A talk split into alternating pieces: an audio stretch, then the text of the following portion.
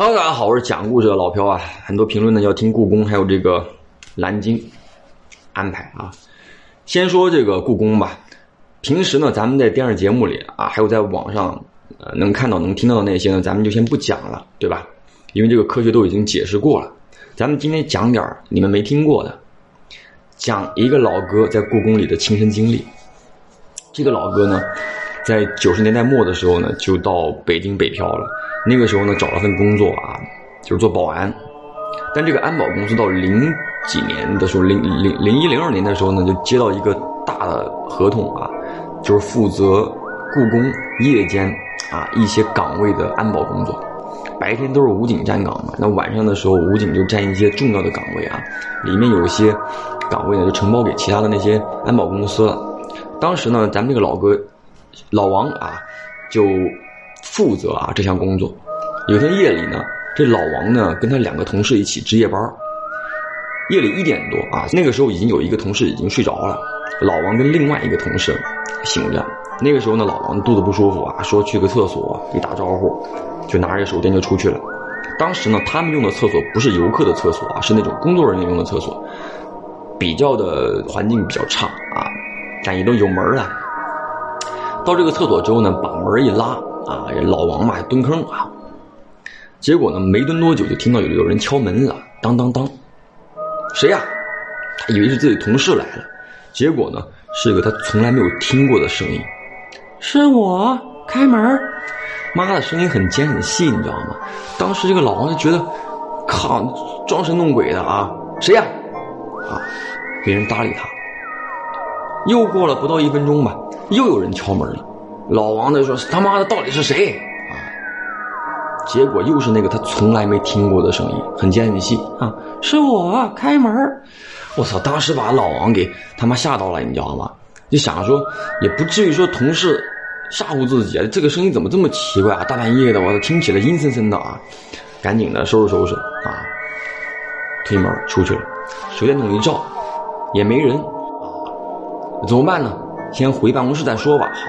老王呢就往办公室走，那走的时候呢手电筒打着嘛，那手电筒呢得晃悠，对吧？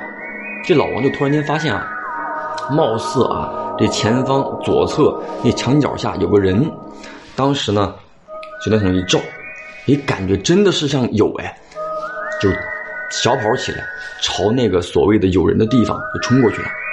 那靠近之后，发现真的是个人，那个人就一动不动的站在那个墙根底下。背对着老王，也等于说那个人是正对着墙的，穿一身灰色的衣服。当时老王就想的第一反应什么呢？小偷要偷东西了，啊！第一反应就是站住，喊完之后就冲过去了。结果这一喊不要紧啊，那个灰衣人就跑起来了。灰衣人跑，老王追，两个人一前一后的，活活追了大概有十分钟左右。灰衣人呢就直接窜到一个小院子里去了。老王这个时候呢，在门口犹豫起来了。为什么呢？如果说是小偷，不可能一个人来。万一有团伙在里面等着自己，那老王一进去，那我估计就羊入虎口了，对不对？那按道理说呢，也不对。为啥呢？首先自己在厕所听到的那个奇怪的声音啊，这是其一。其二呢，这前面这个人。他居然说没有打手电筒，怎么在这个故宫里跑路跑跑啊？就跟在自己家里跑一样，那地形这么熟悉呢？所以当时这个老王就很纳闷你知道吗？一想，越想越不是滋味害怕了，赶紧的跑回这个办公室了。跑回办公室呢，就跟自己醒着的那个同事把这个事儿一讲。那个同事一听，第一呢是不信，第二呢也是怕说。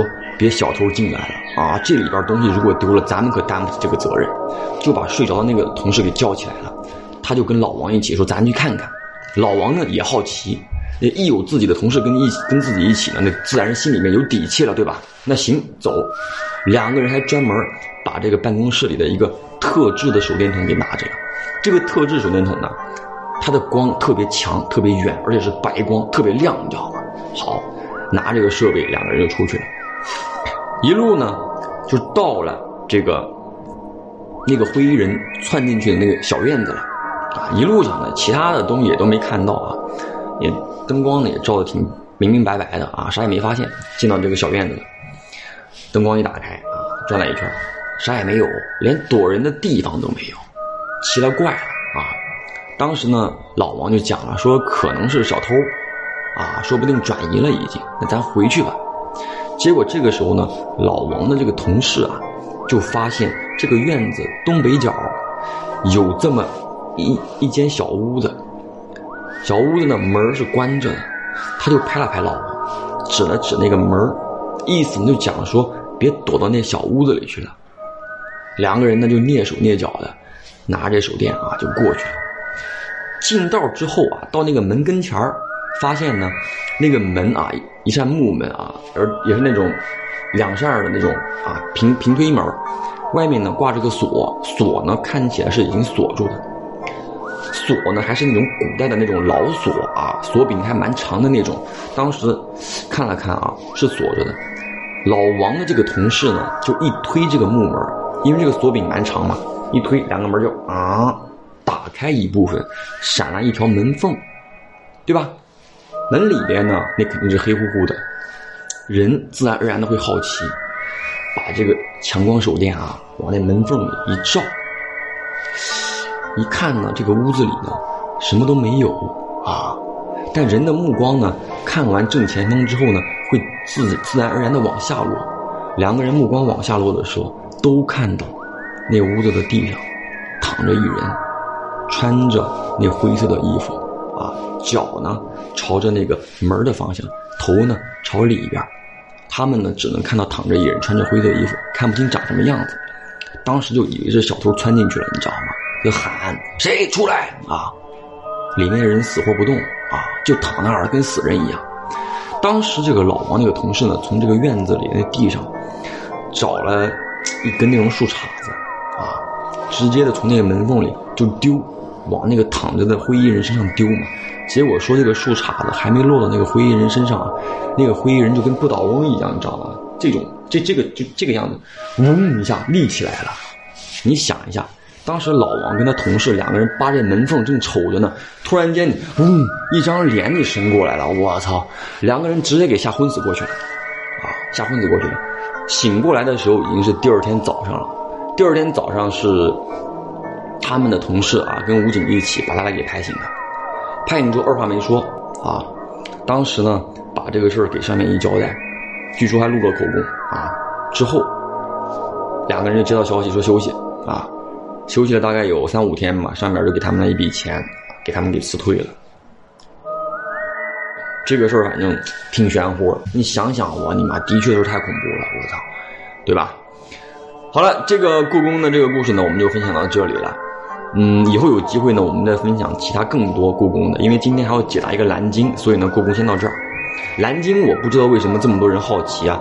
我觉得它没有什么值得我们好奇的地方，因为它就是一个俄罗斯人发明的一一款所谓的社交游戏。但别的游戏是要肝要磕，而这个游戏可能要了你的命。所谓的蓝鲸游戏。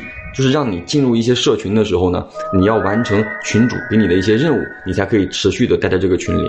而这些所有的任务几乎都是自残，会让你用刀子在身体上刻鲸鱼啊，刻各种字母啊，等等等等，让你半夜起来看恐怖片啊，让你半夜起来爬到楼顶，等等等等各种任务。